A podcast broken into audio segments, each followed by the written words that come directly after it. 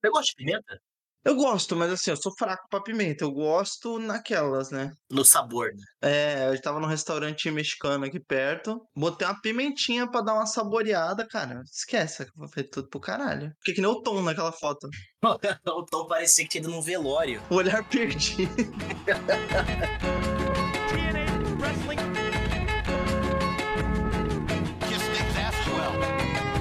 Meninas e meninas de todo o Brasil, sejam muito bem-vindas, muito bem-vindos a mais um TNA Lunches aqui no WrestleBR. Eu sou o Ricardo Chavas Clube e com ele, sempre com ele, DJ Lequinho, Lequinho Manieso, Alex aqui. Tudo bom, Alex? Tudo bem, Chavão, tudo tranquilo. Calor, filha da puta. Porra, não, não aguento muito, mais, mas tamo bem. Estamos aqui levando a vida. Mais uma semana, mais uma semana de TNA. Semana conturbada, uma semana Nossa. difícil. A gente já vai chegar nesse assunto. Muito difícil a semana para quem é fã de TNA, Lequinho. O Scott Damore foi demitido, presidente da TNA. A gente já vai falar sobre isso. Depois a gente vai falar do show. Depois tem Bari Lanches. Mas antes é, é, sempre bom destacar que a gente tá aqui no WrestleBR, no WrestleBR.com no arroba WrestleBR, W-R-E-S-T-L-E-B-R. Ó! Oh. Dessa vez foi, hein? Dessa vez foi. Fluiu, fluiu lindamente. e quando tô, tá no veneno, adrenalina, vai de uma vez. Fica pensando muito. Aí enrola. E como a gente tá no arroba WrestleBR, é muito legal que você que está ouvindo siga o podcast, siga o WrestleBR no Twitter, ouça os outros podcasts. Tem notícia de hora em hora, Lequinho, no WrestleBR de hora em hora. Tudo que você quiser saber, você piscou, tá lá. Tem dia que é de meia em meia hora, pra você ter a noção da loucura que é esse WrestleBR. Essa semana até de uma em uma hora, porque é pré-carnaval, né? Semana que vem também carnavalzão. Tom já tá de férias. Então, a gente tá um pouco mais devagar, mas o nosso devagar é de uma em uma hora, pra você ter uma noção. Que coisa linda. Claro, né, Lequinho, que a maior fonte, o maior portal de luta livre desse país aceita o recado. Claro, o TNA Barilanche faz parte, a gente quer ouvir, quer saber o que você tá achando do podcast, se você tá acompanhando. É, mande a sua mensagem, mande o seu áudio. A gente, Lequinho, recebeu o primeiro, primeira mensagem do TNA Barilanches, acredita? Não creio. Tava conversando com o meu mano Giovanni no Twitter, antigo Giovanni WWE, agora ele é o Jorman Cano no Twitter, e eu falei, quer deixar um recado? Gil, porque o Gil ouve o nosso podcast. Opa, abraço pro Gil. Um beijo pro Gil, pô, dos grandes meninos aí, fã de luta livre e ele disse o seguinte, daqui abre aspas. Na verdade, não abre aspas, não. Eu perguntei para ele. não abre aspas ainda, não. Quer deixar um recado? Aí ele deixou o recado dele, que abre aspas. Recado? Eu quero ouvir as duas mentes pensantes da TNA. O podcast é um dos poucos conteúdos que eu acompanho com extrema regularidade, Chavão. O negócio tá muito bom.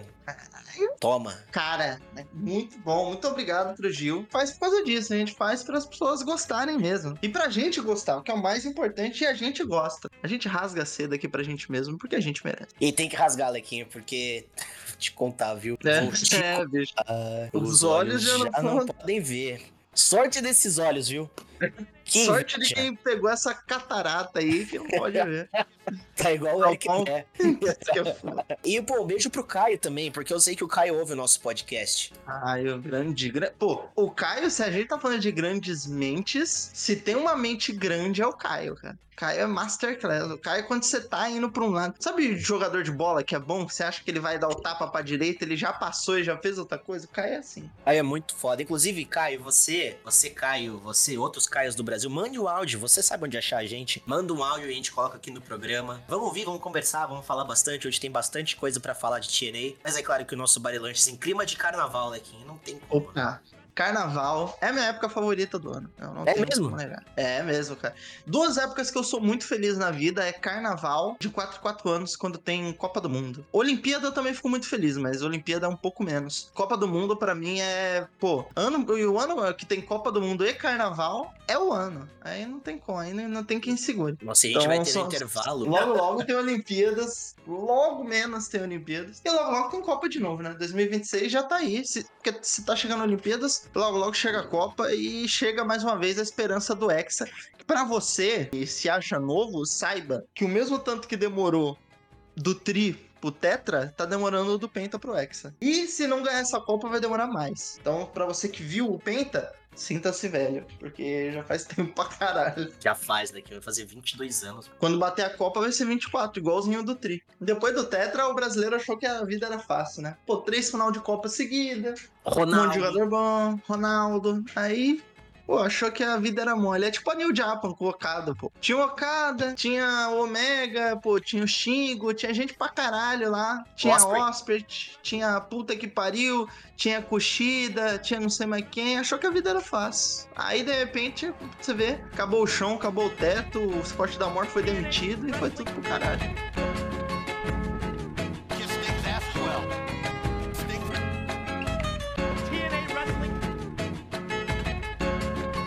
Esse é um baita gancho gente começar, antes da gente falar do, do episódio 1020 da Impact, é muito importante a gente pontuar isso aqui. Foi o, o grande assunto da semana, Lequinho. Pra quem tá, tá fora, não tá a par do assunto, presidente da TNA, ou agora ex-presidente da TNA, Scott Damore, ele foi demitido pela Anthem Sports, que é a empresa que é dona da TNA. Inclusive, Lequinho, você publicou essa notícia no WrestleBR no dia 7 de fevereiro. Então, Foi uma correria do caralho, porque assim, eu tava na minha sogra com o computador lá que eu levei pra trabalhar, pra editar o Elas. E aí saiu, de repente, me mandam no grupo, me marcam no grupo e você automaticamente também me manda no WhatsApp e eu maluco. E tipo, caraca, aí, né, lá, logo já pega a notícia, já traduz, já publica. E cara, foi um choque, assim, foi um choque real, porque eu não esperava é, nenhuma mudança tão brusca na TNA depois do nome ter voltado a ser TNA, sabe?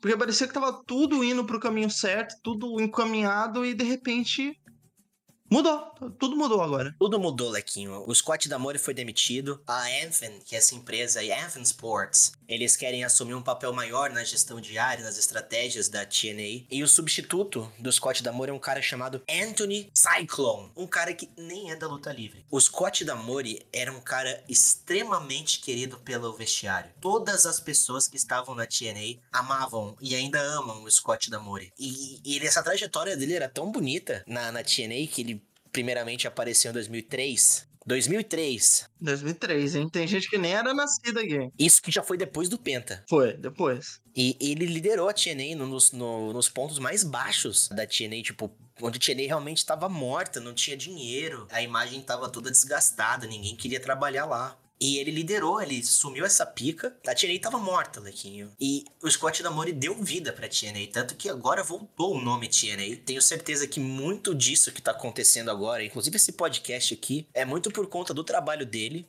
E ele foi demitido. Do dia pra noite, assim, ó. Olharam Acabou. e falaram: não, não quero mais, acho que você tá gastando demais, a gente quer dar uma cortada nos gastos, acho que você tá, né? Meio piroca das ideias, acho que quer, quer mudar. E aí, cara, cortaram.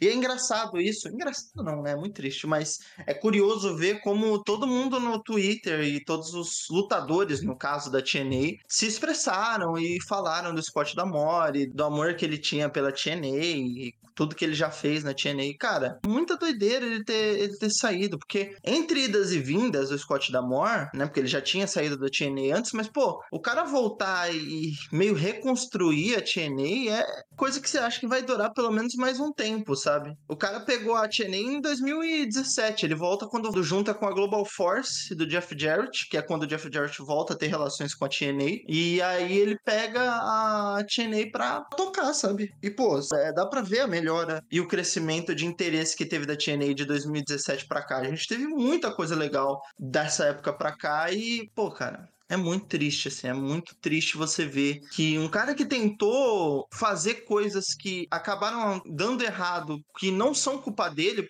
Pô, Scott Damore colocou uma mulher pra ser campeã mundial da empresa.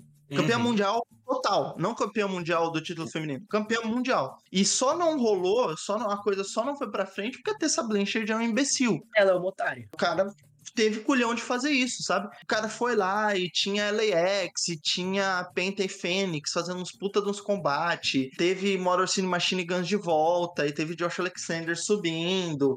Sabe, teve um monte de coisa. Teve parceria com, com a EW, teve parceria com a AAA. Tem um monte de coisa que ele fez que, pro bem ou pro mal, ele tentou, sabe? A gente teve parcerias muito ruins, como foi a com a, com a EW, que é uma coisa praticamente unilateral. Uhum. que serviu só pro Kenny Omega carregar vários títulos, mas que ainda assim teve gente da AEW aparecendo ali no Impact. Mas você tem uma parceria muito boa com a AAA, cara. Que você tem ali Vikingo aparecendo bastante, Laredo Kid, Black Taurus aparecia muito antes de sair da AAA agora para assinar com a AEW. Então, por mais que às vezes ele não soubesse usar esses caras, pô, ele fez coisas que ajudaram a TNA a voltar a ser a TNA. E é muito triste. Eu fiquei muito triste com essa saída. Eu acho que é meio inesquecível pro fã de TNA o discurso que ele deu depois de Josh Alexander contra Will Ospreay 2. A gente chegou até a Uhum. falar. E é muito triste que isso tenha acontecido, cara. E, Lequinho, falando de uma forma mais recente, a parceria da TNA com a WWE. Exatamente. Não o Scott D'Amore emplacou, não foi ele que foi lá e fez. Mas enquanto ele foi presidente da Impact da TNA, conseguiu levar o cinturão para a tela da maior empresa de luta livre da história. Duas vezes. Duas vezes, a Mickey James e a Jordan Grace entraram no Royal Rumble representando a Impact e a TNA. Isso é muito grande. Pô, ele trouxe nessas últimas gravações o Osprey, o Okada, tava organizando a casa, tem com stables novas, é, reciclando pessoas que já estavam no roster, dando outro tipo de história. Cara, Não, e, é, e vale um adendo, né? O Scott Damore, sobre a gestão dele e também com um pouco de portas abertas da WWE, conseguiu se fazer uma coisa que depois se tornou um pouco mais comum, ou a, gente normalizou quando o próprio Cody Rhodes apareceu com nome, música e coisas próprias, mas a Mickey James apareceu com a música dela. A Jordan Grace aparece com a música dela, da TNA. Então acho que isso também é uma coisa muito legal. É uma parceria, parceria mesmo. E é uma coisa que não se via na WWE e você tem que ter um cara ali pra negociar. Porque o Billy Corgan não fez isso. não. A Dixie Carter não fez isso. Na Dixie, com a gestão Dixie Carter, o máximo que você teve foi o Christian Cage aparecendo na TNA pra introduzir o primeiro Hall da Fama. Máximo. Pensando de, um- de uma forma de trabalho mesmo, cara, o trabalho é um cargo, né? Ninguém tá nem aí Uhum. pra nada. Na hora que é pra cortar, na hora que é pra demitir, não importa se tem 15 anos, 20 anos, se a história é boa, se o trabalho é bem feito, é o que tá acontecendo. Cara, quem, o que manda é a vontade do- dos chefes, dos patrões, e infelizmente é isso. Vale De lembrar nada, que a né? luta livre sempre foi assim, né, cara? É, é sempre foi, foi business, sabe? Luta livre é- sempre foi dinheiro, cara. E se fala muito, né, Lequinho, de business hoje em dia, não? Porque é melhor pros negócios. O que é melhor pros negócios? O pessoal fica, ao de assistir ringue, campo bola, sabe? Pô, fica se preocupando muito com isso, com aquilo. Eu não, não queria que a gente estivesse comentando sobre isso, mas infelizmente é o que aconteceu, cara. E não tem notícia maior pra dar da TNA nesse ano, mais que o retorno da TNA, a despedida, a demissão, né, do Scott Damore. Ah, a, tri- a Naomi postando sobre isso. Naomi que inclusive se despediu, né? Vai se despedir nessa edição. Acredito que ela não tenha mais lutas aí sob o, o banner da TNA. E se despediu do Scott Damore. O Jack Something postou, a Jordane postou. Então é. É muito triste, né? É mais triste ainda porque não é voluntário, simplesmente é de cima pra baixo. Então, isso que é foda. Do dia pra noite, do dia pro dia, né? Foi, foi bem à tarde e ninguém entendeu. Ninguém entendeu o porquê, o motivo. É, é, é muito estranho. Mas agora. Não, eu TNA fiquei achando que era alguma coisa tipo, pô, ele fez alguma merda, ele assediou alguém, tinha alguma É. questão assim que é muito do nada. É muito do nada. E os motivos também são muito rasos. Ah, não sei. As pessoas não são do negócio, sabe? São do negócio. Não sei o que vai acontecer com a TNA agora. É, me lembrou muito a, a venda da WCW, que foi basicamente isso. Não é que a WCW faliu, como a gente ouve. A WCW, os caras tinham dinheiro pra fazer 18 WCW, os caras só Uhum. acharam que não valia o custo. No final das contas, é o dinheiro que manda. E aí os caras falaram: ah, que onde a gente pode cortar? Vende pra esse cara aí, ou vende pra aquele outro. E essa decisão do Scott Damore é tão burra quanto vender os direitos da WCW pra WWE é, por um valor pífio. É, é, é isso, ele demitiu o Scott Damore. sabe? É, não tem ninguém no mundo hoje, Lequinho. Não tem ninguém no mundo hoje que saiba mais de TNA do que o Scott Damore. Hum, Não. É muito triste, é muito chato falar disso. Mas a gente, a gente fala, né? Acontece, são coisas da, da vida, do, do dia a dia do trabalho. Quem trabalha de empregado tá sujeito a isso. E infelizmente aconteceu com o Scott Damore. É uma pena, a gente espera que ele pareça em outras empresas, que ele faça um trabalho competente em outros lugares. Isso se ele tiver vontade ainda, né, Lequinho? O vestiário todo já deve ter dado uma baixada na moral muito grande. E a TNA não para de anunciar datas. Então, vamos ver o que vai acontecer no futuro. Vamos ver Não o que é? vai acontecer pra frente. É, qual vai ser essa visão de negócio? Se vai mudar muito o booking da TNA, se não vai mudar o booking, se isso vai mexer na estrutura dos eventos, no corte de, de elenco, porque isso claramente foi um, um corte do corte, né? Porque o, o Scott Namori tava, teoricamente, pelo. Segundo as notícias, né? Rumores apontam que, que ele tava gastando muito dinheiro, mais do que devia. E quando começa papo de dinheiro é muito é foda, porque só, só tem um- uma saída. Que é o, o que eles chamam de reestruturação. Reestruturação, mudança É no quadro. isso. É uma pica, né, cara? É sempre. Isso que é foda, é sempre igual, são sempre os mesmos termos, é sempre a mesma. Bra, bra, bra. E é isso, né, cara? Para os caras ali, é muito cômodo você botar um cara na televisão e deixar o cara falar que não, a gente faz isso por amor e tal, mas quando é pra cortar, vai cortar e foda-se. É a mesma coisa você vê um velho que trabalha, sei lá, 20 anos, 30 anos numa empresa e na hora que tem que cortar gastos. Pô, eu vi isso muito em faculdade. Faculdade particular, você vê isso pra caralho. Professor de 30 anos que passou a vida dando aula na, na faculdade. Pô, tive uma professora que ela deu aula pro Kleber Machado, cara. Caralho, Lequinho. Daquele cara que fez a cobertura do 11 de setembro pela Globo, que depois foi pro SBT. Sei. Carlos, um monte de gente. coisa. Isso, tava tudo na mesma turma, sabe? E ela deu aula pra esses caras tudo. Ela me deu aula e um ano depois ela foi demitida. Por quê? Corte de gasto. Tipo, ah, a gente tá fazendo a famosa reestruturação aqui e a gente vai te desligar porque seu salário é muito caro. É muito foda. Eu espero que o, o Ayrton não faça isso com a gente em breve, viu, Lequinho? Não, tomara que não. É porque se É ele porque- cortar você, acabou o site. Porra, olha, e de meu salário não é caro. Eu espero que eles não estejam achando meu salário caro. Quanta gente ainda faz isso por, por amor, a gente gosta de luta livre, inclusive agora é, é sexta-feira. À noite, horário do SmackDown, a gente tá gravando isso aqui porque a gente realmente gosta muito. E esse programa, Lequinho, esse Impact 2020, eu já tava meio puto assistindo, porque antes de começar a fazer, assistir e fazer produzir o nosso podcast, eu li sobre o da Amor e fiquei puto. Então, tal- talvez algumas anotações aqui não sejam das melhores, porque eu já vi com, com a lente do ódio. Olha, eu tenho de concordar em gênero, número e grau, cara. Mu- Eu, eu vi esse episódio com muita raiva. Eu tava com muita má vontade de assistir isso aqui. Ah, e teve Eu muitas muito. coisas que eu anotei e falei, ah, deixa quieto. Então a gente vai passar batido. Nós assistimos pra você não ter que assistir, você pegar só a parte boa, tá certo? Exatamente. Ah, e já começou, Lequim, já começamos nesse clima triste. Pra piorar, o programa é uma homenagem a um cantor country, Toby Keith, que eu não me importo com ele. Não, nem um pouco. Nossa, mas nem um pouquinho. Enfim, foi tarde. Se a gente passar um dia lá na- no caixão dele, a gente solta um mijão legal em cima da. Aquele, aquele desenho do. Calvin, né? É! Imprimi muito adesivo do carro mijando no escudo do Palmeiras já. É mais ou menos isso. Enfim, depois dessa palhaçada aí de homenagem a esse, esse imbecil, ah, tem um recap do programa. A gente ainda tá em Orlando, na Flórida, naquele estúdio. E já começa daqui com o Chris Sabin entrando.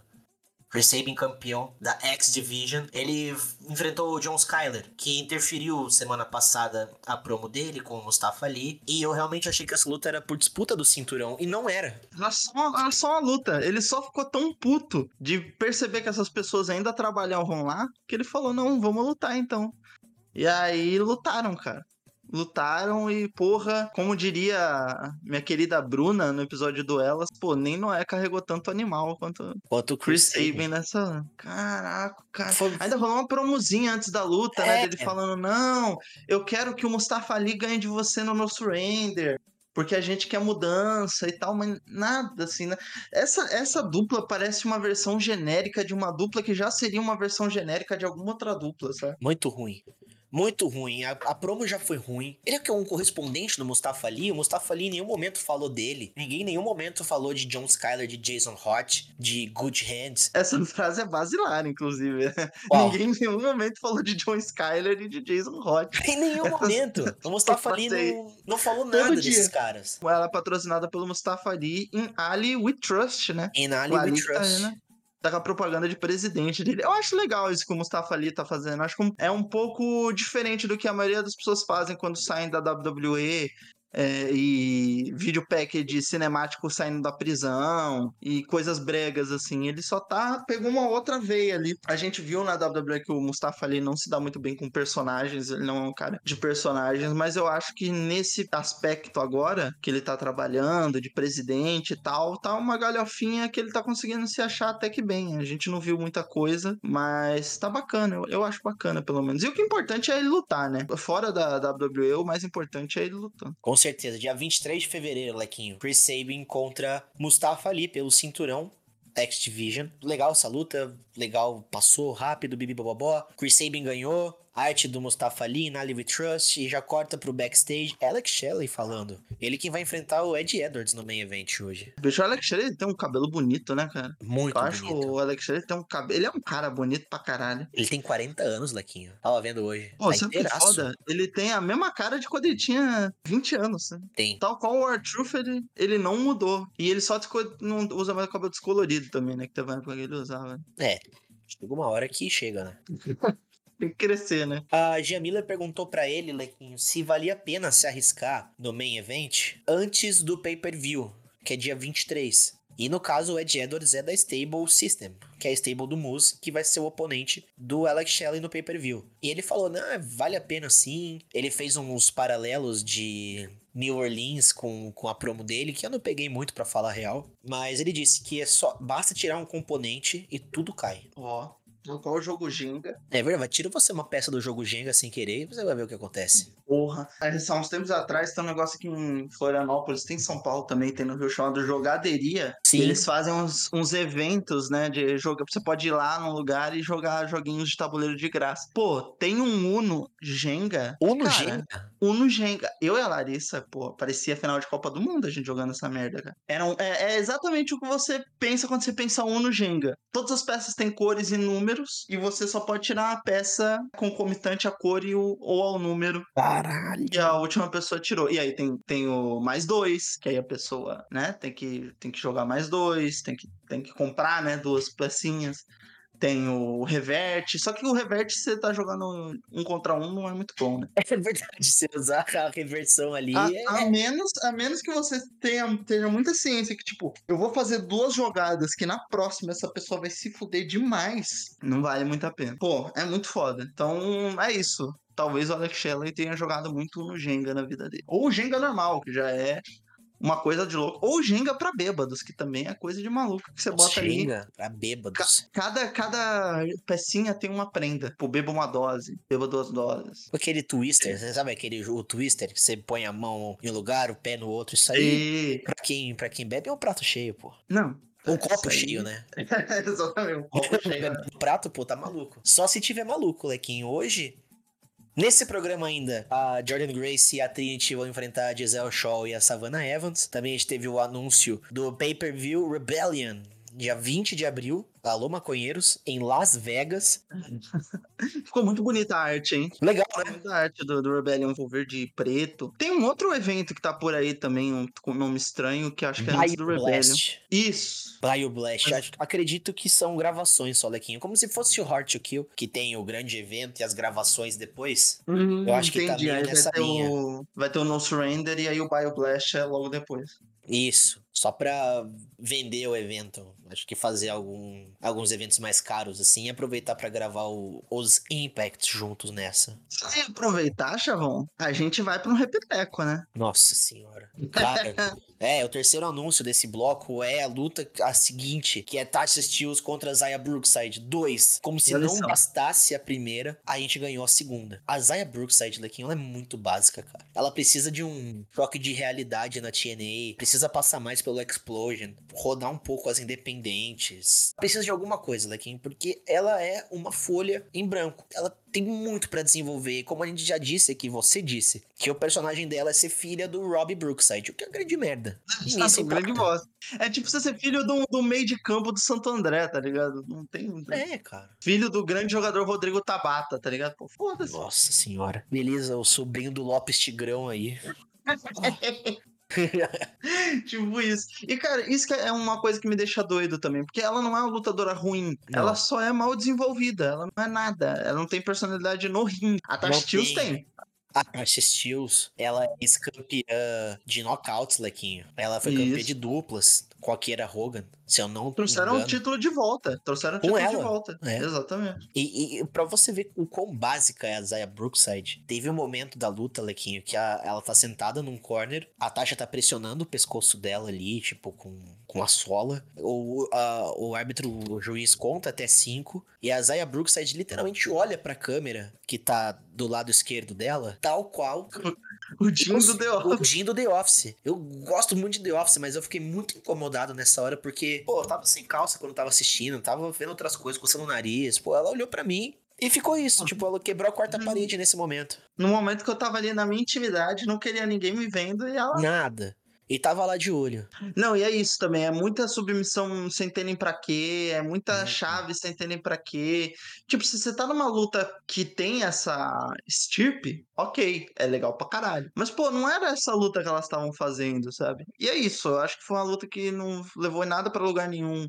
Parte 2 a missão. E a Tasha ganhou com um roll-up segurando a carçola da Zaya Brookside. Se serviu de alguma coisa, essa luta foi pra tornar Rio, ao menos no kayfabe, a Tasha. E, mas ela saiu muito bem, tá? O público gostou muito, cantou música com, música com Ficaram ela. muito felizes. Ela saiu muito bem nessa. O que só prova que a Zaya Brookside não significa nada para as pessoas ali, né? Nada, Lequinho. Muitos lutadores dessas gravações não significaram nada. A gente vai falar de alguns ao longo do tempo e a Zaya Brookside é uma delas. Essa gravação foi o que a gente chamou semana passada de sequência de bagre sem intervalo. Sem intervalos, Lequinho. É, eu tinha notado, essa frase é muito boa, a gente tem que, que A gente tem continuar que patentear, né? Fazer uma vinheta né, da sequência de bagre sem intervalo. Sem intervalos. backstage, Lequinho. Promo do backstage. Ace Austin, Chris Bay, claro, a, addressing, adressando os Cruiser Veterans. Eles estão numa competição melhor de três, lembrando. E tá 1 a 0 pros veteranos. Que, que venceram com o suposto atalho que foi dito aqui, um shortcut. Porque, lembrando, semana passada, o James Drake enforcou o Austin com o cachecol sem o juiz ver. Eu acho que isso não é atalho nenhum, tá? Nenhum. Eu acho que o, AB, o ABC aí tá chorando porque foram burro. Pô, é só um, não, não é uma ponto .40. Não foi uma barra de ferro, é um cachecol, porra. Um cachecol, Calma. Lequinho. Calma aí. E eles até falam, pô, isso aí é um golpe de veterano? Vocês acham que são veteranos desse jeito? Claro que acham. Não só acham como ganharam e invadiram a promo, fecharam a tampa de baú de, de backstage no braço do Ace Austin e o Bullet Club continua face. Continua face. Mais face do que nunca, tá? Porque nada é tão face quanto uma pessoa lesionada. For life. For Boa. life. Life. Mais hype, Lequinho. Hoje a gente tem a Trinity e a Jordan Grace enfrentando a Giselle Shaw e a Savannah Evans. O nosso main event patrocinado pela Cellphone. De novo, Cellphone. Caralho, mais uma vez. Inclusive, essa semana tem novidades, hein? Eu fui procurar o torrent de Mummy Murders. Eu Mentira. não achei. Mas eu fui procurar e tem bons reviews, tá? No Rotten Mentira. Tomatoes tá com 70 e poucos por cento. Caralho. Muito bem, então, muito bem. Mummy Murders que estampa o ringue da TNA. Ele- Exato. o Se, ali. se alguém achar pra assistir, por favor, me mande. E eu acho que tem na Apple TV. Minha senhora tem Apple TV, depois eu vou pedir pra ela ligar lá pra mim pra eu, pra eu ver se tem mesmo na Apple TV. Mas se tiver, talvez alguma semana aí tenha review de Mummy Murders aqui.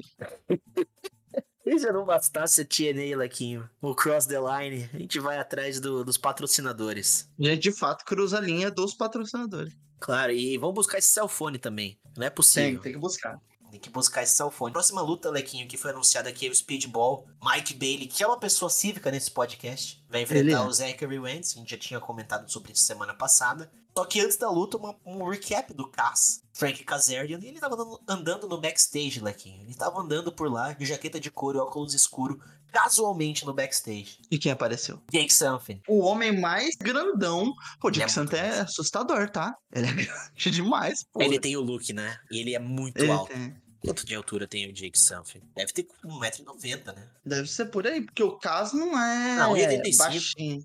Aí, ó. O caso deve ter 1,80, 1,79. Não é um O cara caso baixo, né? O caso ficou parecendo um cruiser perto do Jake Something. Sim. E foi uma cena meio dado Dolabella e João Gordo, né? Porque o, o Jake Something olhou pro Cass e falou: Pô, você era meu herói. Agora que a TNA voltou, eu esperava mais de você. Eu tinha, tinha você como um ídolo. Você se vendeu Você traiu o agora. movimento. Você traiu o movimento. Aí o caso do que traiu o movimento, cara? Cala a boca, seu playboy de merda. Vai tomar no teu cu. Mentira, não Você quebrou minha nada disso. mesa, meu. O cara quebrou minha mesa, meu.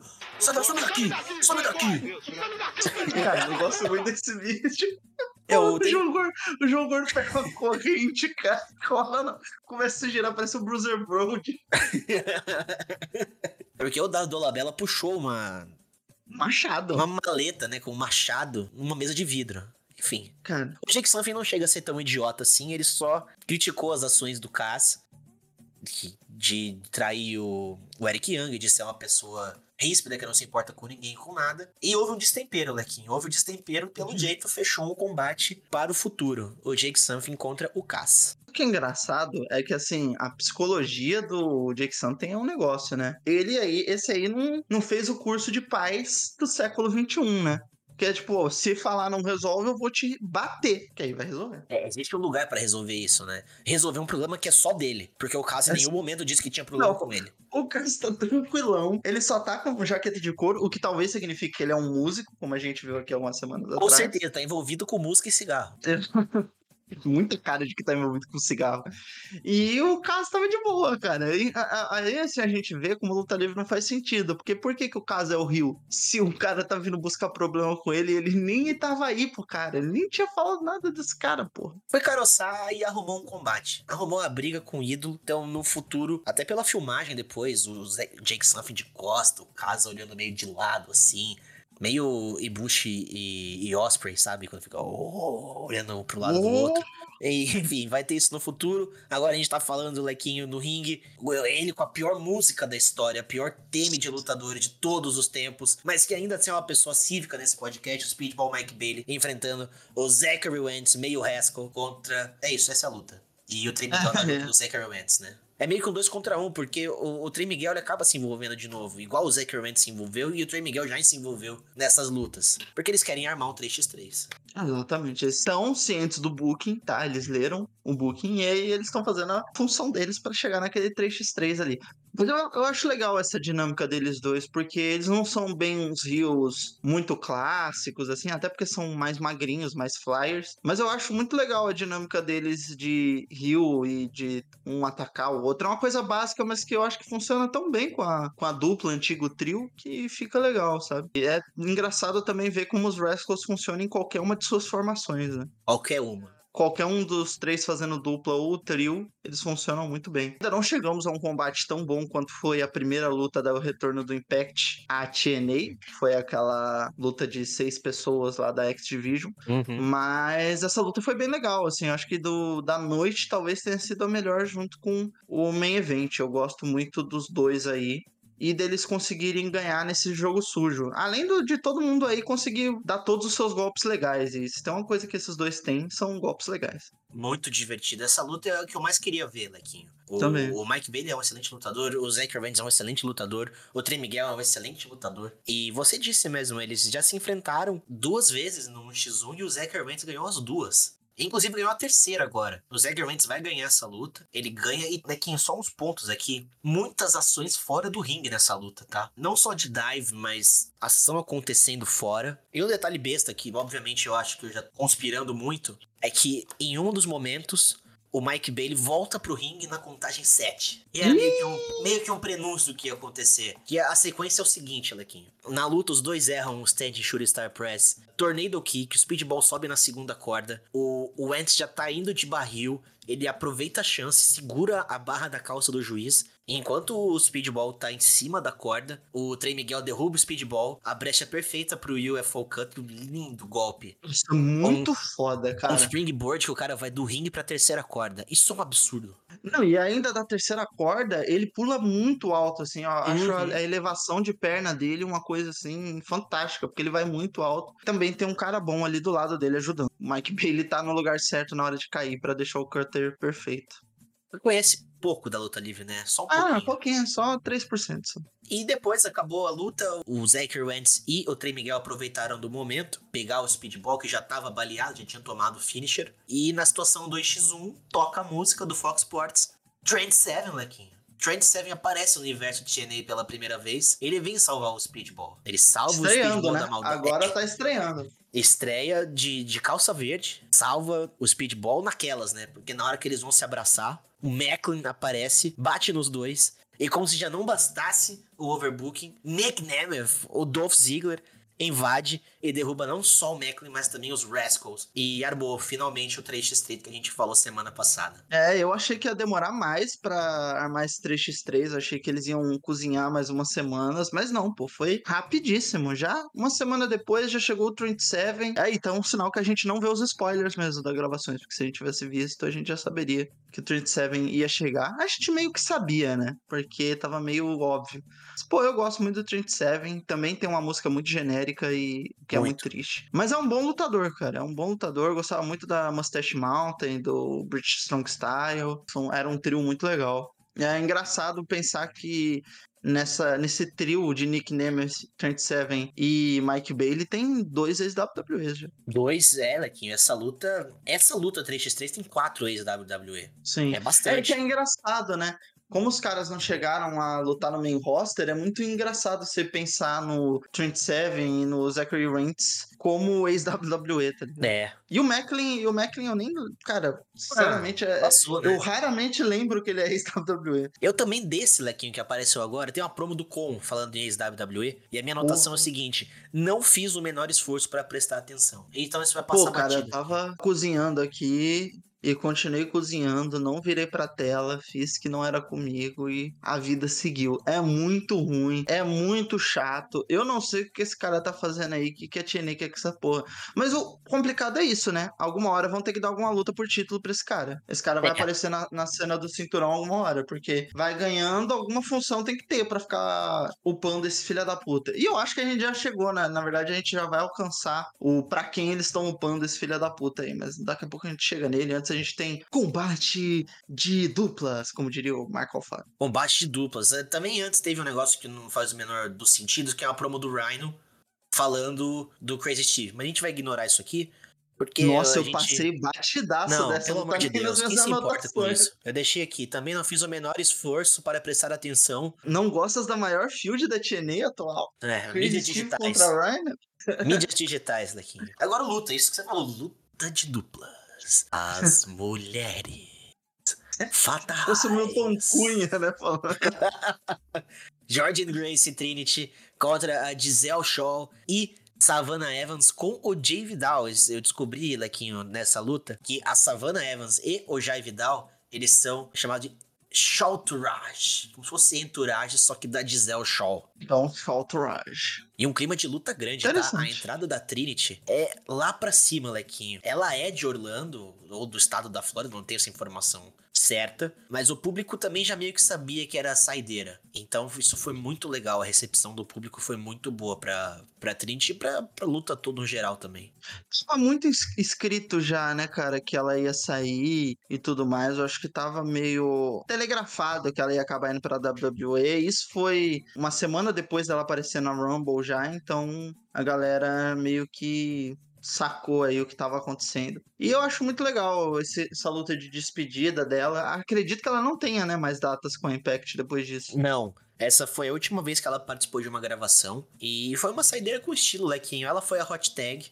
Ela saiu muito bem. E ainda não atrapalhou a história, porque ela sendo a hot tag, deu muito tempo pra Giselle Shaw e pra Jordine Grace começarem a esquentar os motores. Pro dia 23, que é o No Surrender, a luta pelo título. A, a Giselle Shaw, aliás, que entrou com o Xão. Ela entrou com o Ultimate X. Isso Ela foi tá muito levando a, a arma dela. Isso é muito foda, cara. É o prêmio dela, né? É a maleta Mr. Money in the Bank dela. Ela tem que entrar mesmo. Eu acho muito bacana isso, essa dinâmica. Essa luta mostra um negócio legal, né? Que é assim, você não precisa fazer nada muito complicado para as coisas darem certo e funcionarem. Essa luta aí é certeza. só uma luta de tag. Ela não tem nada mais do que uma luta de tag, mas ela funciona super. É muito legal ver a Trinity. A Trinity parece amar a e Hum. acredito que ela para ela se despedir da TNA é um passo de carreira, mas assim, ela deve considerar a TNA um- uma coisa importantíssima na carreira dela, porque deu um espaço que ela não tinha antes. Cara, não tem nada de muito especial nessa luta, mas ainda assim a luta é muito especial. Então, acho que é o que eu mais gostei da luta. Eu gosto muito da Giselle Shaw também. Acho que Giselle Shaw tem grande potencial aí para caso pegue esse título, seja uma grande campeã. Com certeza, ela tava com um look de, de campeã. Ela tava com uma roupa de pay-per-view até, dourada tal. Pô, a, a Jordan Grace, inclusive, não troca essa porra dessa roupa faz uns Não. quatro semanas, hein? Já era. Acho que tá na hora de dar um. Tá na. Já tá uma lavada nisso aí, pô. São duas gravações, teve Hard to Kill, Royal já é uma quantidade aí, Royal Rumble. Precisa botar isso aí na, na lavadora, um amaciante, um comfort concentrado. Alguém precisa dar um jeito aí. Mas é isso, cara. Ela luta bem pra caralho. A Trinity luta bem pra caralho. E eu gostei demais. Acho que a Trinity saiu por cima. Merece.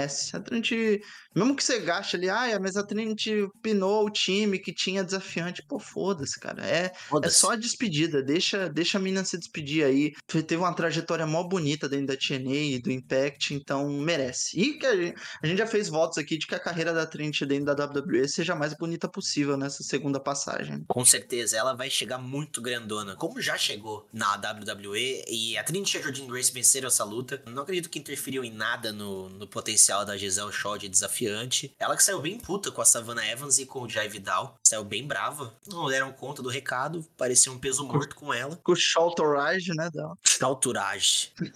E é uma tristeza que a gente sai de uma parte tão feliz, a gente cai numa promo do Cody Dinner, que eu também não fiz o menor esforço pra prestar atenção. E quando eu digitei isso na minha nota, apareceu o AJ Francis. Então, eu não prestei atenção duas vezes. Pô, bicho, eu te falar que assim, eu tava cozinhando na hora que tava rolando essa promo, né? Tava fazendo uma costelinha, inclusive a janta acho que foi costelinha, ficou bom Uma por delícia, demais. mano. Fez com Bom barbecue. por demais.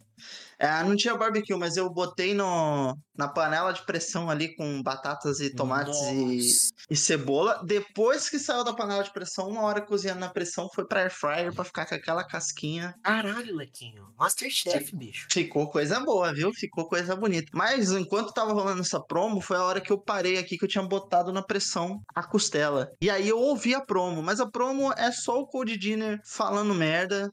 Inclusive, né, a gente adiantou aqui que ele não tinha morrido, ele de fato não morreu, vocês verem Não só. morreu, não morreu. Surpreendente, surpreendente. Excelente ponto, Leque. Eu tinha esquecido que ele tinha morrido. Era pra ele ter morrido e ele não morreu. E aí o que rola é que ele tá fazendo a promo para o AJ Francis de novo, com aquela De parada novo. de, ah, você quer uma ajuda?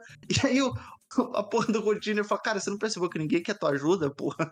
ninguém, ninguém quer, cara, para com isso aí. Aí ele fala do Joe Hendry e quando você fala o nome do Joe Hendry, ele aparece. Uhum. E aí o Joe Hendry fala algumas coisas ali pro AJ Francis e continua a Field. A Field continua, eles estão putos. O Cole Jenner fica puto com o Joe Hendry porque aparentemente o Joe Hendry falou por ele. Eu não tô vendo onde isso vai levar.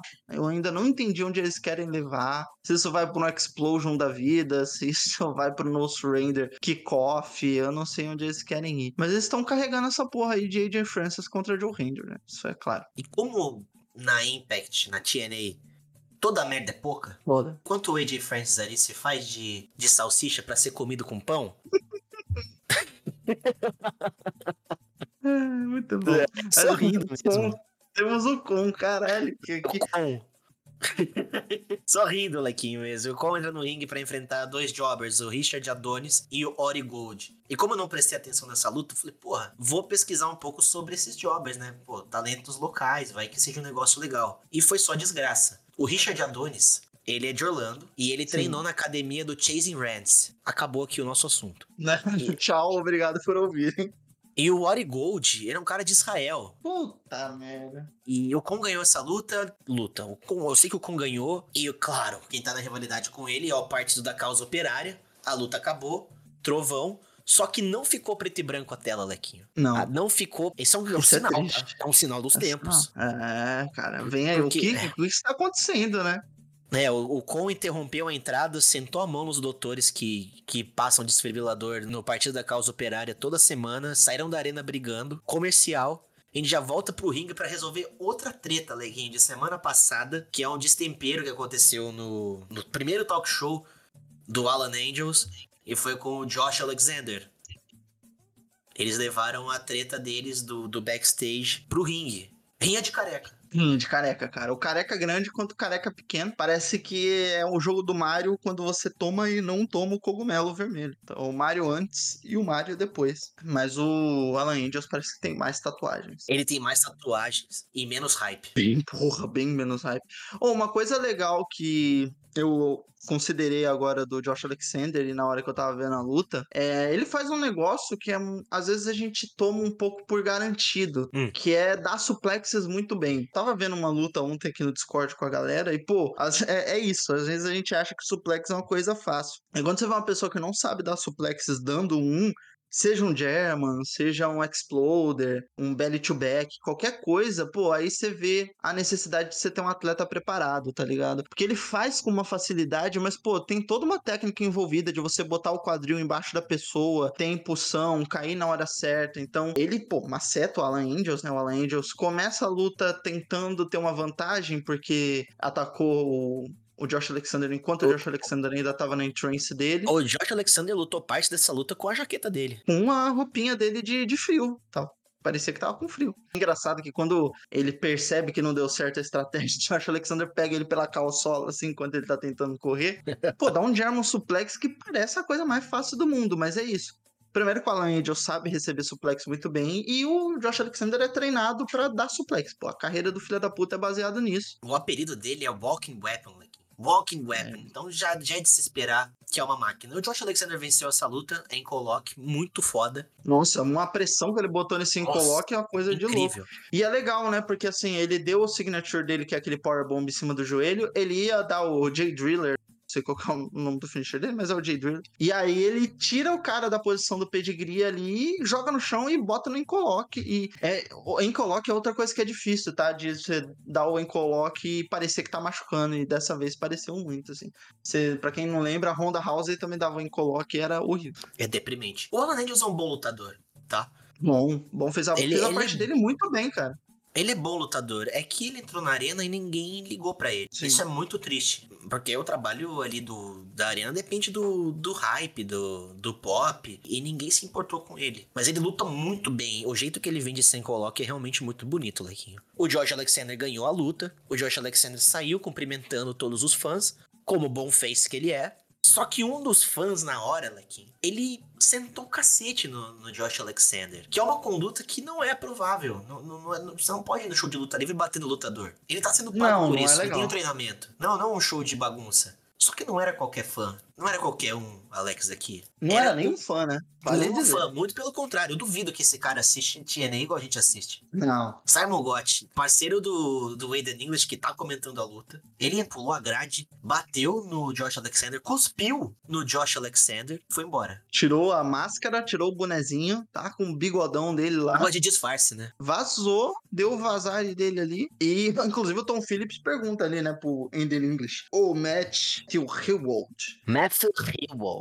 Se ele sabia de alguma coisa, ele fala que ele não sabia de nada. Inclusive, eles estão aceitando books juntos agora. O, Ah, a- Os Valde Valde Villains. Villains? Então, talvez seja um sinal aí que o Aiden English tá saindo da mesa de comentários e acaba indo pros rings logo logo. O Simon Gott eu via muito ele lutar na época da MLW. A MLW tinha umas lutas Bloodsport, assim, é meio regra de shoot Ele era, fight. ele era da Contra? É, eu fui acostumar com ele no ringue por conta do, do Bloodsport mesmo. Não, não era muito fã do personagem dele do NXT. Não gosto dessa vibe muito antiga. Sei lá, acho meio, meio bunda. É meio Tony Storm agora, né? Tony Storm É. agora tá, faz parte dos Valde Villains. né? É, não é um negócio que me pega muito. Não me atrai, mas o Simon Gott luta muito bem. A- além, de, além de destruir no microfone, ele, ele luta bem também. Então, o- a combinação dele com o Josh Alexander pode ser muito interessante, tá, Alex? Muito interessante. Ele foi da contra, viu? Você tem razão, ele foi da contra. Acabei Boa. de ver aqui. Foi da contra. Era o Mads Kruger, Jacob Fatu, Joseph Samael, Simon Gott, Ikuro Kon e Daivari. Então, Matt Kruger, que é um cru, um dos grandes, literalmente, lutadores do circuito independente. Ele chegou a ser campeão independente, eu acho que ele é, não sei quem é ainda, mas o crew é muito foda. E também, tanto faz se era da contra não. Ninguém se importa Ele é Contra. campeão da Combat One, da PWF e do IWTV. Ele ganhou do Bojack, tá? Ele ganhou o Porra. título do Bojack no ano novo. Que não é qualquer Bojack, o amigo, Não. né? Amigo do O- terceira ca- do, do... Amigo do podcast. Amigo também é uma pessoa cívica desse podcast. Inclusive, nessa luta, Lequinho, o crew, ele é tão grande que ele fez o Bojack parecer uma criança. é foda, bicho. O Bojack é grande. É que o Ele Bojack é. eu acho que ele é baixinho, né? Ele não é muito alto, mas ele é, porra, Ele é forte. parrudo pra caralho. E é legal, eu acho- eu acho que o Simon Gott pode ser uma boa edição pra TNA. Ele já teve uma passagem pela TNA há uns, porra, 15 anos atrás pra mais. Eu acho que ele vem muito bem. é, As participações dele no Bloodsport são legais. Eu gosto dele nesse estilo cat, suplex e o caralho. Eu acho que ele pode funcionar bem com o Josh Alexander também. Acho que você pontuou muito bem isso aí. E o Josh Alexander tava sem field, né? Tava aí com o Alan Angels e acho que agora vão tirar ele disso aí. O Alan Angels vai caçar a sarna pra se coçar com outra pessoa. Né, nossa, é a carinha do Alan Angels de se envolver com o AJ Francis, porque nenhum dos dois vai fazer nada. Não tem história pros dois. A história do AJ Francis é achar um, um cara pra fazer parceria. E o Alan Angels perdeu tudo. O show dele é Não. muito ruim. Ele perdeu no ringue. Tem Mudou um cabelo. personagem, não tem cabelo. Ele não tem nada. Então ele perdeu tudo, vive de aluguel. E, e essa parceria aí pode surgir. Como pode não surgir também, até porque eu tô falando isso com a propriedade de nada. Mas é um bom palpite, eu acho que é um bom palpite mesmo. Próxima quinta, Lequinho. Já, já, esse, esse vídeo dessa semana teve, tá? O cara, o cara mostrou o que vai ter na É, próxima talvez, quinta. talvez semana passada tenha tido vídeo, só como o nosso fornecedor cortou uma parte, então É, talvez a gente não A carga não caiu do caminhão 100%. Dessa vez caiu. Não, hoje caiu. Semana que vem, a gente vai ter a segunda luta do melhor de três entre o Aisoshi e Chris Bay contra o James Drake e o Zack Gibson. Vai ter Rhino contra Pô. Crazy Steve pelo cinturão de mídias digitais no Impact. É, vamos, então, ou seja, assistiremos. Você que gosta do TNA Barilanches vai ver um review meu e do Chava sobre Rhino contra Crazy Steve. Totalmente prepare. técnico. Totalmente Não. técnico, com um Não embasamento científico. Não, isso aí vai ser, pô, ABNT. Uh, Kazi Jake Something também, Laquinho. Muse contra Kushida, que foi. O Kushida foi anunciado como lutador da New Japan. Isso é legal, a parceria tá viva ainda entre a TNA e a New Japan. Muito bom também, parcerias da TNA com a New Japan, né? poder ver um desses caras ali na New Japan, num Best of Super Juniors, ou num G1 da vida e vice-versa, né? Vimos o Okada aí esses dias, o Osprey também, que apesar de ser agora da EW, ainda vai aparecer na New Japan, né? Parece que as portas vão estar sempre abertas pra ele e outros caras ali, um Shingo da vida, um qualquer outro cara pode aparecer. Naito, Naito tem história na, na TNA. Tem, tem história, bicho. O Sanada, vamos ver quem Uhum. pode aparecer aí na... Jeff Cobb, eu queria Jeff Cobb. Nossa, eu gosto muito do Jeff Cobb, cara. Ele é muito brabo, cara. Ele, Ele é muito, muito foda. foda. Ele é a cara da TNA, Laquinho. Ele é a cara um Jeff. Cobb contra Josh Alexander? Pô, agora. Agora. Não precisa nem do ringue. Bota os dois num, num cercado de corrente aí e bota pro tapo. No maior estilo SGW da Uganda. Pô, esse- Exatamente. Perfeita. E Soft ground ali. Bota, bota no soft ground. É engraçado que essa empresa chama Soft Ground, os caras lutam no, no chão. Eu acho isso impecável. É um detalhe muito foda. É muito legal, porque é basicamente, tipo, ó, a gente afofou a terra aqui, então a gente é soft ground wrestling. Ela vai falar semana que vem, tá? Uh, Ela vai lembrei de falar. você na hora. Xerecônica, faraônica, babilônica, Suicidal. genocidal, homicidal. Simplesmente Dana Brooke, Ash by Elegance. Quatro semanas, tá? De promo. Um mês. Saiba que, quando ela aparecer, eu vou fazer um desenho dela igualzinho o Sabu, naquela pose do Sabu. pra botar aí, pra Se botar fuder. pros, pros ouvintes, porque, pô, na minha cabeça ela tem essa personalidade. Se ela entrar com a música do Sabu, porra, ia ser muito legal. Não, ia ser inacreditável, cara. E eu tô procurando aqui pra ver se já rolou Jeff Cobb contra Josh Alexander. Eu acho que já rolou. Enquanto o Lequinho vai buscando a informação, a gente vai pro nosso main event. O evento principal de hoje, que é o Alex Shelley contra o Ed Edwards. Ele veio pro ringue com a Alicia Edwards. O Ed Edwards, que é da, da stable do Musa System. E o mais um evento patrocinado pela Cellphone. E, cara, é muito triste. Eu anotei aqui que Deus fica muito triste com tanto trap genérico de tema. A música da System não tem nada a ver com as pessoas que estão na stable. Nada. Nada, nada, zero. Zero, zero grau. E essa foi a primeira luta deles, Lequinho. Em anos. Eles lutaram. A primeira vez foi de duplas. Então foi Motor, Motor City Machine Guns contra o American Wolves. Num fundo de quintal de Nova York. E a única singles match dele, deles foi, foi no, na PWG. Olha É, aí. All-Star Weekend 8. Se eu não me engano, foi a primeira luta de 1x1 do Ed Edwards na PWG. Num evento que teve Akira Tozawa e Kevin Steen contra o genérico Ricochet. E Caralho. Cláudio Castagnoli contra Chris Hero. Esse evento é um dos melhores da história da PWG. É muito foda. Pô, eu acho que eu não vi esse evento, não, hein? Mas eu preciso ver. Pô, gente, se vocês nunca viram o Akira Tozawa lutando fora da WWE, ele Cara, era absurdo, tá? O Ele Akira era Tozawa absurdo. luta demais, Lequinho. Demais. Demais. demais mesmo. A melhor luta do Chris Hero, assim, pra mim, é contra o Kiro Tozawa. É, Na eu, PWG, eu descobri o Tozawa na PWG. Eu tinha pouca Dragon Gate e eu assistia mais a Dragon Gate USA. E na Dragon Gate USA eu descobri o Hanation, que depois foi virar o, o menino lá que eu Apollo? esqueci o nome dele. Apollo Cruz. Apollo Cruz. E o Tozawa eu descobri na PWG e depois fui caçar ele na Dragon Gate. Mas ele é absurdo, cara. Ele é absurdo. Eu nunca vi essa luta dele contra o Chris Joe, não. Preciso ver. É muito foda, Lequinho. Essa luta é muito legal mesmo, você vai curtir. Ah, o público tava muito investido nessa luta. Muito investido. E não é por pouco, né? O Alex Shelley lenda. Ed Edwards lenda do negócio. E foi um show de técnica. Eu, eu gostei muito da luta. Foi um main, um, um main event digno de show semanal. Alex aqui. Foi pra caralho. Eu já tava, assim, te falar que nessa parte do show foi tanta coisa ruim que aconteceu em seguida, assim, tanta gente viu que eu já tava desanimadão. E aí eu tava assistindo meio sem pretensão, assim, tipo, ai, caralho, tá. E a luta foi animando, os caras começaram a fazer uns negócios da hora, esforçaram, teve os spots legais. Pô, o spot final é muito criativo. Ah, eu achei o jeito que a luta terminou legal pra caralho, assim. Então, eu acho que eles entregaram uma luta muito boa. Enquanto a gente vê essa luta, também tem propaganda de lutas do Battle of the Valley, ali que vai passar no canal também, que transmite O a ca- TNA, o X.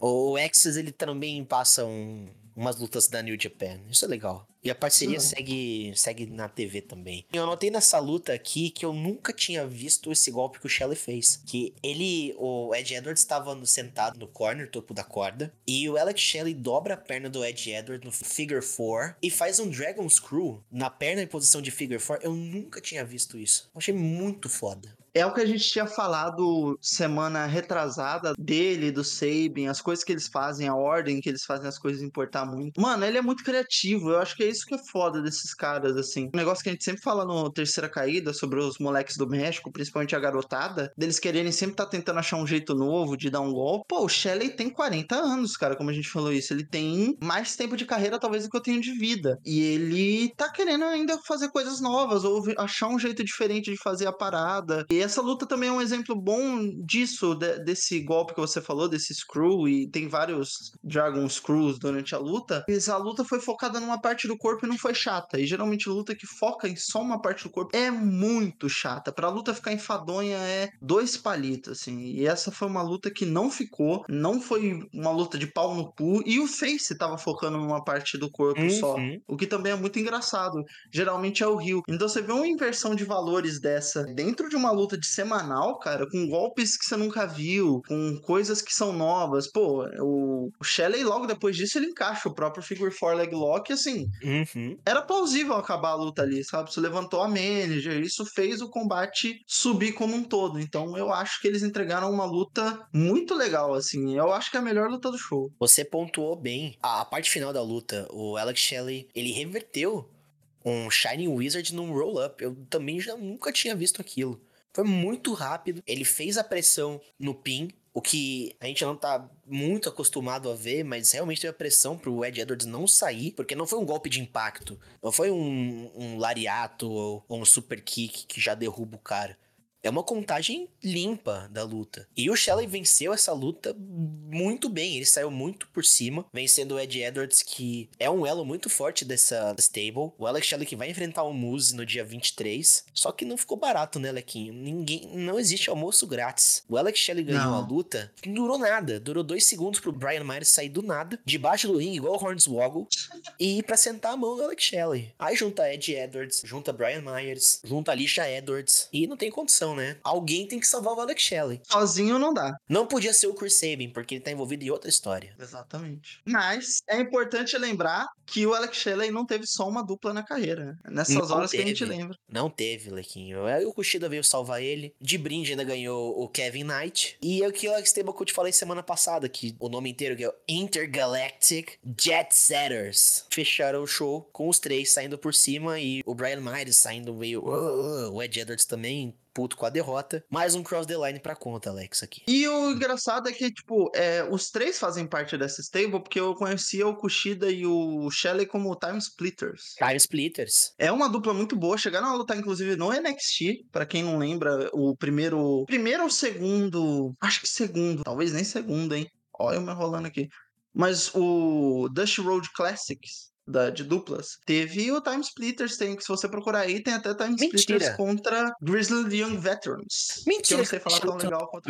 Lutou. Por que, que eu não lembro disso? Pô, agora eu tô puta, daí o tom de voz mudou, porra. Caralho. Onde eu tava esse tempo todo? Aqui, ó. Se você procurar aqui, ó. 16 de janeiro de 2020. Caralho, o Alexandre Nem tinha- WWE, velho. Nem tinha pandemia ainda. Dusty Rhodes Tag Team Classic Match. 12 minutos, É muito- cara. Moleque, minha cabeça explodiu agora. Então, eu, quando eu fui procurar, porque assim, eu vi essa dupla e eu, eu pensei, falei, caralho, eu já vi eles antes em algum lugar. Só que quando eu fui procurar, eu procurei porque eu lembrava que quando começou o Bullet Club, começou em cima do Alex Shelley. Aí eu fui ver se era o Kushida mesmo que eu lembrava, e era o Kushida. E eles atacam o Taguchi de sobra, que ele era tag do Balor. E aí é Uhum. o- quando o Balor larga o Taguchi e aparece o Bad Luck Fale, que aí eles se juntam os dois, e aí mais tarde junta também o Carl Anderson e o Tamatonga, e aí é a formação original do Bullet Club ali, que eles Eu vêm pra... minha com a mão, ninguém tá vendo, tá? Né? Eu fiz também, cara, que idiota. E eu tava, eu fui pesquisar pra isso e aí apareceu essa luta dele na WWE. Eu vou ser sincero que eu também não lembrava que ele tinha lutado na WWE. Eu lembrava, logicamente lembrava dos Grizzly Young Veterans que tiveram uma longa passagem pela WWE, saíram agora há pouco. E eu Uhum. Lembrava dos American Wolves quando eles lutaram na WWE, que lutaram como American Pitbulls. Mas eu não lembrava da passagem do Shelley pela WWE, assim. Eu acho que ele nem chegou a ter contrato, inclusive. Não, foi só essa luta. Kushida teve, o Kushida foi campeão Cruiserweight e tal. Pô, o que eu mas... assisti do Kushida no 205 é piada, pô. O Show 5 era um bom show, tá? O Eu Show 5 era um, um show muito legal. Que o Roderick Strong lutou no, no Show 5, o que o pau no cu lá, o Buddy Murphy lutou no Show 5, Uhum. Mustafa Ali. Pô, Mustafa Ali quando o Buddy Murphy no Show 5 é coisa linda de Deus. Cedric Alexander. Porra, demais. E no final o Rock- ainda. O Rockstar Tinha. Spud era o manager, né? O Rockstar Spud. Como que era o nome dele da WWE mesmo? Jamais lembrarei. Ah, Drake, tem algum com esse Drake. Junk Maverick. Isso. No final do, do 205 também, pô, tinha o Giro Kuroshi, que é aquele mano japonês da jaqueta, Leo Rush, Muito foda. os Bollywood Boys, que eu gosto, eu acho eles interessantes. Tinha o Anthony Henry, o, Sei, o. Alex Zane. É muito bizarro pensar que o Alex Zane foi pra, foi pra WWE, cara. É bizarro. Por isso que eu gostava do 205. Eu assisti o 205 na, na Twitch e o NXT UK também, porque, pô, o tanto de talento que tem nesses programas, cara. Pô, Chris E- Hero, Chris Hero, porra, no final do NXT UK. E, e, fechando o círculo, foi no dia que o Alex Zane foi demitido, foi a nossa segunda conversa. É mesmo? É, porque a primeira vez foi naquela live do, da antiga Nation, do LKS, que o LKS juntou todo mundo. Uhum. Foi até quando eu voltei a falar com o Vini e tudo mais. E aí, depois que eu voltei a falar com o Vini, o Vini me chamou pra participar das gloriosas lives de sexta-feira. E aí, depois de uma live, quando eu tava bêbado, eu entrei, vocês estavam no Discord, e aí foi a nossa segunda conversa da vida. Muito foda. Ah, foi o Lembra dia que você... aquela- que eu entrei maquiada? Nossa senhora, eu lembro disso. Totalmente bêbado. Tinha acabado de tomar a primeira dose da vacina, falei, vou sair, estou vacinado. Foi, eu, eu nem saí, na verdade, eu fui na casa de uma amiga minha que era comemoração da formatura dela, e ela não teve formatura, né, então compraram um bolinho. Esse dia eu, foi a nossa segunda conversa, chamou de aqui estamos. Falando em formatura, Lequinho, a, a Lari não vai formar, não? Já falou que ela ia se formar nas Vai... próximas semanas? Quarta- Quarta-feira não, quinta-feira. Muito foda, amanhã então, quando sair o... Amanhã, exatamente, amanhã. amanhã. Amanhã esse aqui sai na quarta-feira de cinzas, e quinta-feirinha, Larissa Lucas do Nascimento se formará. A gente já começou, mas só pra pontuar aqui, que a gente começou a nossa parte, fechou o TNA e começou Patriarchs. É isso, é só pra uma marcação. Boa. Importante foi eu botar a musiquinha, baixar a musiquinha. É. Essa edição, Alex, aqui, duas coisas. Eu tô Hum. muito puto, não, não sei se dá pra perceber, eu não tô muito animado a falar de TNA essa semana. Não foi Não, muito legal a não. semana. Também Não, não. foi, tô não meio, foi legal. tô meio cara. bravo, tô meio triste, não foi bacana. Outra coisa, eu tava ouvindo o nosso podcast aqui no WrestleBR e eu percebi muito que eu falo lequinho muitas vezes, porque eu tô conversando com você aqui. Te incomoda isso? Te atrapalha Não. ficar falando lequinho toda hora? Eu, eu não gosto de falar amigo. Ai, cara. Pô, olha aqui, tô falando com, com o Alex aqui. Fala aqui. É o meu nome, né? É. Meu, meu- eu, eu gosto. É, inclusive, é uma boa coisa, uma boa tática quando a gente tá fazendo podcast. Você chama outra pessoa pro podcast bastante. Então eu, eu gosto disso. É bom que dá um, um bate-bola legal. Eu faço muito isso, cara. Se você perceber, eu não faço muito isso com você, porque a gente já, já faz isso naturalmente. Então, Uhum. como você já chama meu nome, você tá apresentando, já rola normal. Mas se você prestar atenção quando eu tô apresentando com o Joker lá no Terceira Caída, eu faço muito isso de chamar o nome dele, falar alguma coisa, de chamar atenção, porque é isso, né? Você já levanta a bola pra outra pessoa cortar. Importante. Acho que é engraçado, a gente pega essas coisas assim de quando a gente tá acostumado a apresentar, e pra gente é tão natural, a gente nem para pra pensar nisso, né? Uhum. Nem Tu percebe. fazia conteúdo antes do Chavas Clube na Twitch? Eu fiz algumas lives jogando MLB, o jogo de beisebol. Que era o principal motivo pra eu estar na Twitch, não foi pra luta livre. No paralelo, eu dava muito o 2K19. Muito, muito Nossa, mesmo. muito bom esse eu- jogo. O último jogo da WWE que importa. E eu escrevia nos cadernos, Lequinho, os bookings que eu fazia. Então eu baixava todos os calls, fazia o elenco, escrevia todos os shows. Então, pô, cheguei a fazer cento e poucos shows da Progress escritos assim no, no papel de booking, PWG vários também. E meio que fazia pra mim. Aí na Twitch eu fiz live jogando MLB, que eu era um, um jogador ali do, do elenco. E eu achava o máximo. Fazia live pro Vicente e pro Iago. Os dois assistiam minha live. Mas aí que surgiu o negócio da luta livre. Pô, já, já fazia pra mim. E vi que tinha uns moleques fazendo, que tinha um, um conteúdo legal na Twitch. Que poderia surgir alguma conversa em algum momento. Ah, sei lá, vou levar pra Twitch isso aqui também.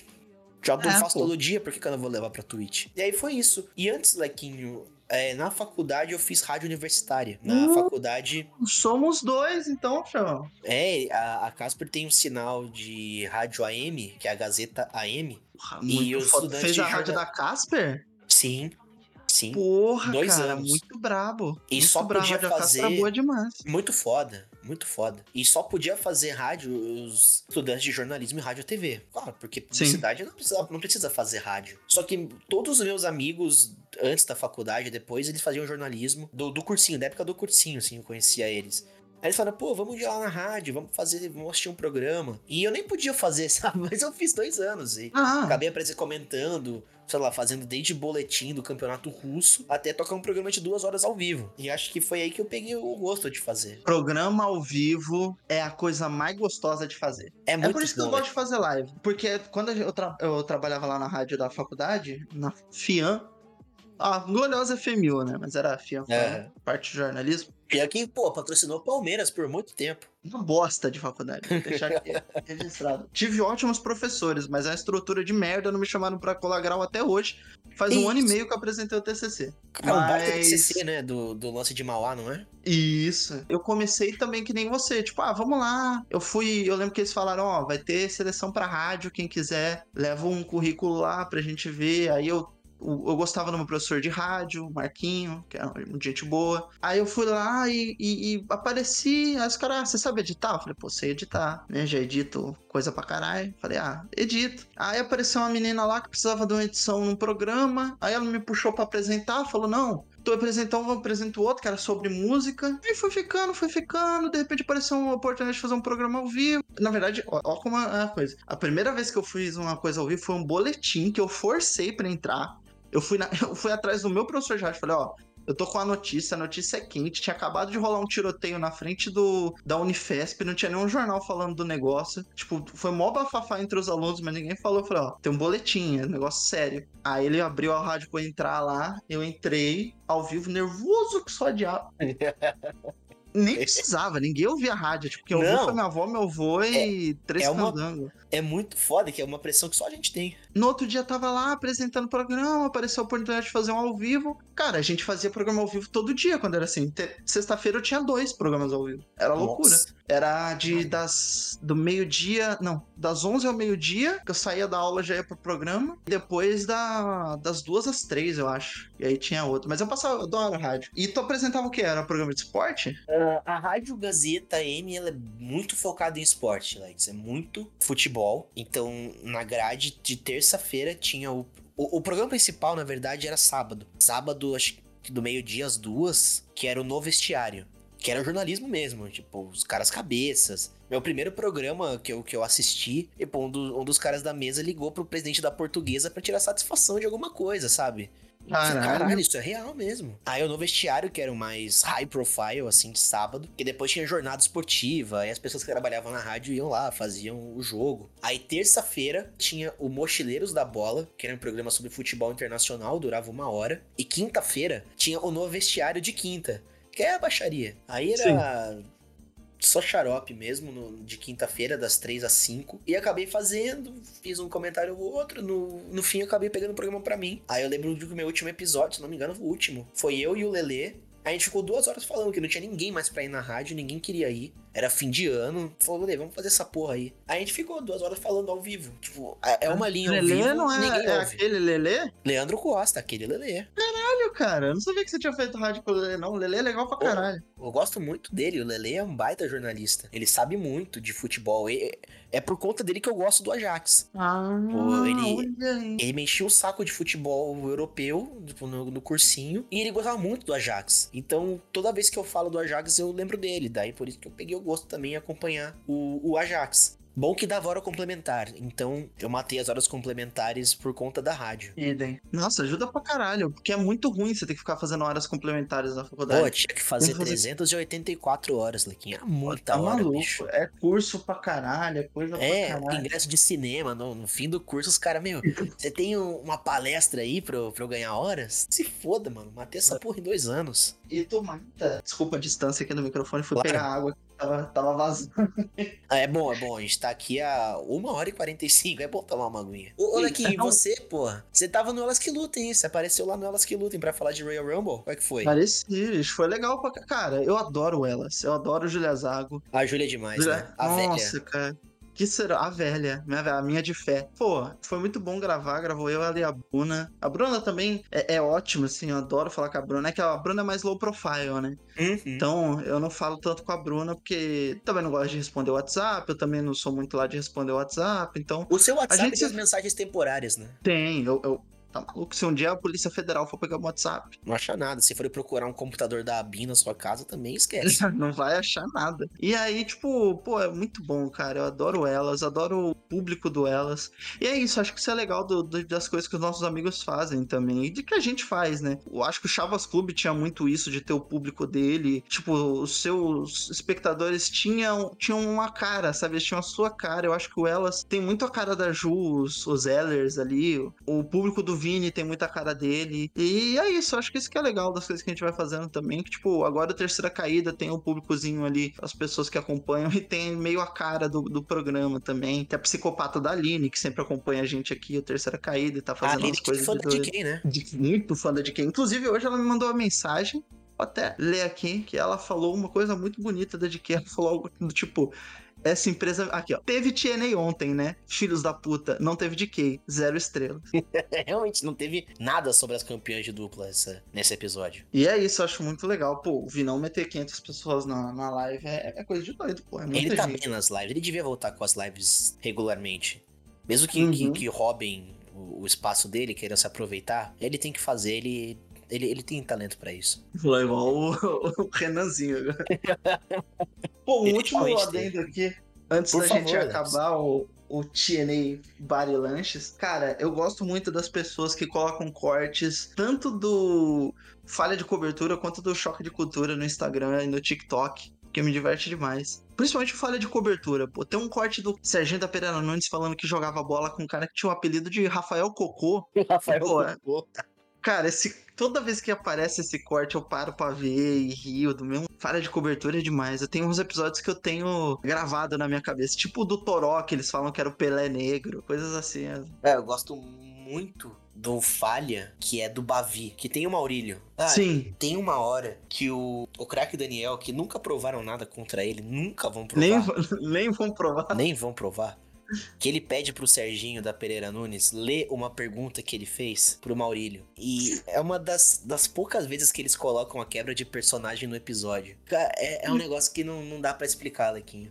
Às vezes eu ponho pra assistir com a Júlia, eu ponho, sei lá, a sequência do Rogerinho do Engá, a saga do diploma do Serginho da Pereira Nunes. Muito bom, Não dá cara. pra entender isso. É só, é só sentindo mesmo. E eu, sei lá, passa do, do limite de ser engraçado. É muito foda. É, é engraçado que tudo que eles fazem, e aí se, se exagera ou não, se tipo vira meio vinheta só ou não, como acho que muita gente pegou birra do choque de cultura, porque é isso, né? Teve uma hora ali que parecia que era só. Parecia virou meio um zorra total. Todo mundo tinha Uhum. suas catchphrases ali, mas eu ainda gosto e tal. Claramente atores. Esse comentário é demais. Mas, tipo, tudo que eles fazem é muito legal, cara. O último programa do mundo era do caralho, assim. Não, o último programa eles do mundo é leitura básica pra entender o, no- o nosso podcast. Leitora Ba- Pô, a música Edinho, um sorriso de criança, que é sobre o, o cara do som. Eu tinha salva no celular e eu botava pra tocar quando eu saía com meus pais. Um dia, um dia a gente chega lá. Bom dia, Lequinho. Hoje a gente chega lá. Por hora, a gente vai curtir o feriado. A gente já curtiu o feriado, porque o episódio sai na quarta. Então a gente já curtiu o feriado, mas não, pra manter o kayfabe, né? Mas a gente vai sair agora, vai descansar, vai curtir o feriado. Sempre bom lembrar, Lequinho, que eu sou o Chavas Clube. É, você, obviamente, é o Alex aqui. Eu tô na apresentação, você também apresenta, edita e produz esse podcast que acontece no ambiente Wrestle Brasil, arroba WrestleBR, Twitter, W-R-E-S-T-L-E-B-R e WrestleBR.com com todas as notícias dos outros podcasts da casa. Com você e o Joker no Terceira Caída, com você e alguma pessoa convidada no Conto dos Quatro Cantos e as coberturas no Twitter sobre tudo que é mais relevante na luta livre. E é por isso que não fala de AEW, não é isso, Lequinho? Por esse motivo. Que ainda não tem o, o AEW, o futebol e debate, qualquer coisa do tipo. E é isso, gente. É, Eu reforço os recados aí do chá. E acessem lá também o Elas Que Lutem e o Central Wrestling. Lembre de mandar os seus recadinhos, o seu áudio, a sua foto, a sua mensagem. A gente vai ficar de olho e vai ler tudo aqui na semana que vem. Então, mande recado, mande, mande, porque a gente fica muito feliz de ler. Qualquer pessoa que mandar recado, a gente vai avaliar. Não é garantido, tá? É, pode mandar à vontade, mas que a gente, se a gente vai botar ou não, isso depende da gente. Exatamente. E de você também, de, né, de você mandar É claro, um tem recado que mandar. Tem que mandar, pra, pra ver se vai entrar, tem que mandar. Manda lá no arroba WrestleBR, menciona o arroba Lequinhoma. E é isso, Lequinho. Um abraço, um beijo, obrigado pelo seu tempo. A gente se vê semana que vem no TNA Notícias.